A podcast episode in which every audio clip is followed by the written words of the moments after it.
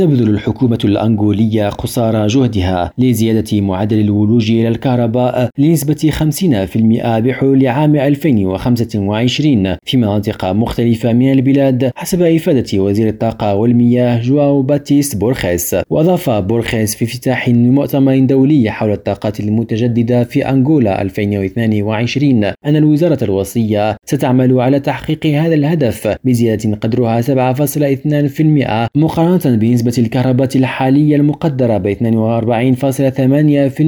من إجمالي عدد السكان البالغ 33 مليون نسمة. إلياس خلفي ريم راديو جوهانسبرغ.